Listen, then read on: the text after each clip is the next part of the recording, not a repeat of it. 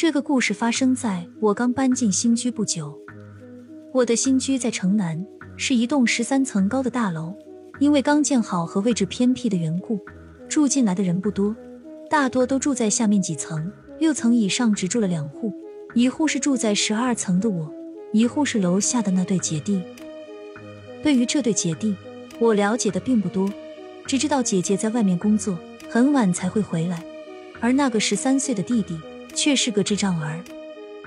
也许是人气单薄的缘故，从住进这栋楼的第一天开始。我就觉得楼里充满了阴森的鬼气，连楼道里的声控灯都好像在渲染着这样的气氛：该亮的时候不亮，不该亮的时候亮的像猫的眼睛。我是个不成气候的插画画家，隔三差五的接一些活回来做，无非是给言情小说和恐怖小说画插画。每天的生活一成不变，如果不是到外面买方便面，我可以几天不出门。诡异的事情开始于一个安静的晚上。我之所以会说安静，是因为几乎每天晚上，楼下的弟弟就会在楼道里拍皮球，而且不是在十一层拍，而是到十二层来，就像是专门和我作对一样。那咚咚咚沉闷的响声，像是机械一样，频率准确又准时。可是今天我没有听到那讨厌的声音，难道他姐姐把他带出去了？那时我在画一部恐怖小说的插画，作者是一个姓庄的知名恐怖作家，故事气氛渲染的特别好，恐怖而又血腥。我的胆子不算小，也给吓得不轻。刚好我电脑的背后就是一扇巨大的窗户，窗户外面是一米左右宽的阳台，阳台外寂静而黑暗的夜空令我心存恐惧，很怕那里会突然冒出一个人来。每过两三分钟，我就会朝外面看一眼，像在和谁玩着一个恐怖的游戏。电脑屏幕上显示的是一张狰狞的脸，双眼圆瞪，鲜血直流，像河水有着深仇大恨，连半边脸都腐烂了。可是他是笑着的，诡异而狰狞的笑。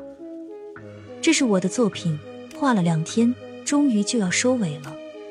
我的心情还算愉快，在做一些修补工作后。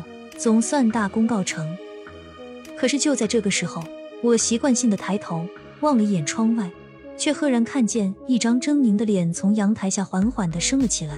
那张脸那样熟悉，和电脑中的一模一样。那一瞬间，我的呼吸仿佛停止了。阳台外和电脑里一大一小两张脸都直直的盯着我，冲我温柔的笑。我觉得背上一片凉意，全身的鸡皮疙瘩都冒了出来。我想叫，却怎么也叫不出声来，脑中一片空白。这里是十二层，我这样问自己：到底是谁能爬到十二层的阳台上来？也不知道过了多久，那张脸似乎厌倦了与我对视，往下一缩就不见了。我一震，从椅子上重重的摔下来，一屁股坐在地板上，全身都已经湿透了，像是刚刚从水里捞起来。我抬头看着电脑屏幕，那张脸还在笑。我突然觉得很恶心，粗鲁的关掉电源，屏幕黑了下来。屋子没有开灯，也跟着一片漆黑。我战战兢兢地摸索着去开灯，就在我的手快要碰到开关的时候，突然砰的一声，吓得我差点又坐在地上。那声音有节奏地响了起来，砰砰砰砰，就像心跳。是那个男孩。我心里突然升起一股怒火，气势汹汹地奔出去，猛地打开门，果然是那个男孩。他站在楼道口，一下一下专心致志地拍球。我正要开骂，却猛然看见男孩手里拍的不是球，而是一颗死人头。我发出一声惨叫，跌坐在地上，觉得一阵天旋地转。那男孩仿佛看不见我一般，继续拍他的球，他的嘴角带着一丝诡异的笑。小声的念着：“一二三四。”我觉得自己的心脏快要负荷不了这样的重压了，恐惧像虫子一样从我的毛孔里钻出来又钻进去。渐渐的，我觉得不对，那死人头似乎有了些奇怪的变化。突然之间，我明白了，我从地上一下子跳起来，冲过去，猛地抢过死人头，用力一扯，一张面具被我从球上扯了下来。我朝他吼道：“你这是做什么？你知不知道会吓死人的？男孩睁着一双纯洁无辜的眼睛看着我，鼻涕流得满脸都是。姐姐，不是你昨天叫我套一张面具玩的吗？我，我又是惊又是怒。我什么时候叫你这么玩的？就是昨天啊，就昨天。男孩嘿嘿的傻笑。你在楼上陪我玩皮球，还说套上面具才好玩哩。楼上，我抬头看了看黑漆漆的楼道，心里咯噔了一下，说：“我什么时候在楼上陪你玩过？楼上根本就没有住人，你居然骗我！”男孩似乎被我凶神恶煞的模样吓住了，大哭起来，委屈的说：“楼上有住人啊！”明明是你自己跟我说你住楼上的呀，你才是骗子，大骗子！我无奈的叹了口气，随即释然。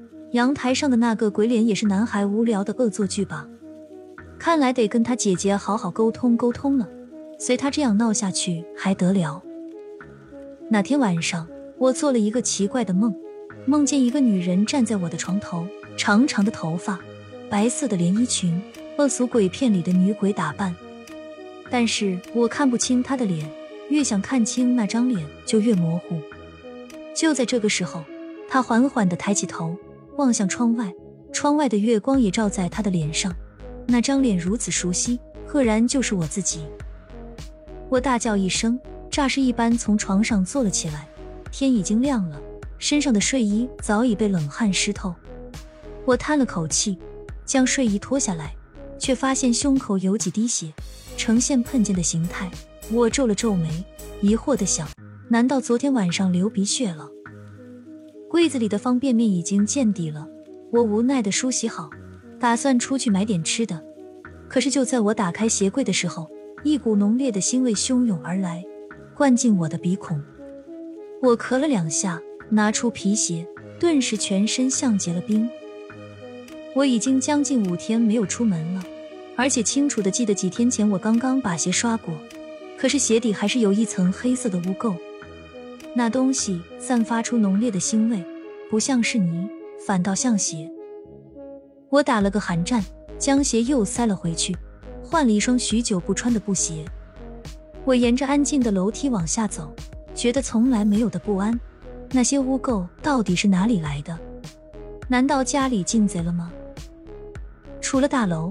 天空突然亮了起来，不远处的垃圾桶旁站满了人。一个老太婆坐在地上，怀里抱着一个血肉模糊的东西，嚎丧一般的痛哭。真是作孽啊！一个看热闹的大婶说：“好端端的一条狗，就这样被人给开膛破肚了。听说还把心给挖出来了，谁这么丧心病狂啊？”幸好杀的是狗，要是人，我几乎是逃难似的逃离那个谋杀现场。我不知道自己为什么要逃，但心里的不安却越来越强烈，像进了一只虫子，在里面生生的咬。我失魂落魄的进了一家超市，随便买了几包泡面，正打算付款，那收银员突然朝我笑了起来，说：“杨小姐又来买泡面啊？哟。”我疑惑的想，这搬来的几个月似乎没到这里买过东西啊，他怎么会认识我？怎么，你忘了？收银员笑着说：“昨天晚上你来买泡面，少了几毛钱，还是我帮你付的呢。”昨天晚上，我背上升起一股凉意。对了，你还买了一把西瓜刀，我问你买那么大的刀干什么？你说想杀人，把我给逗乐了。我胸口一片冰凉，收银员说的什么我已经听不清了。从他身后的大镜子里，我看到一个女人站在远处一个货柜后，冲我残忍的笑。那个女人就是我自己。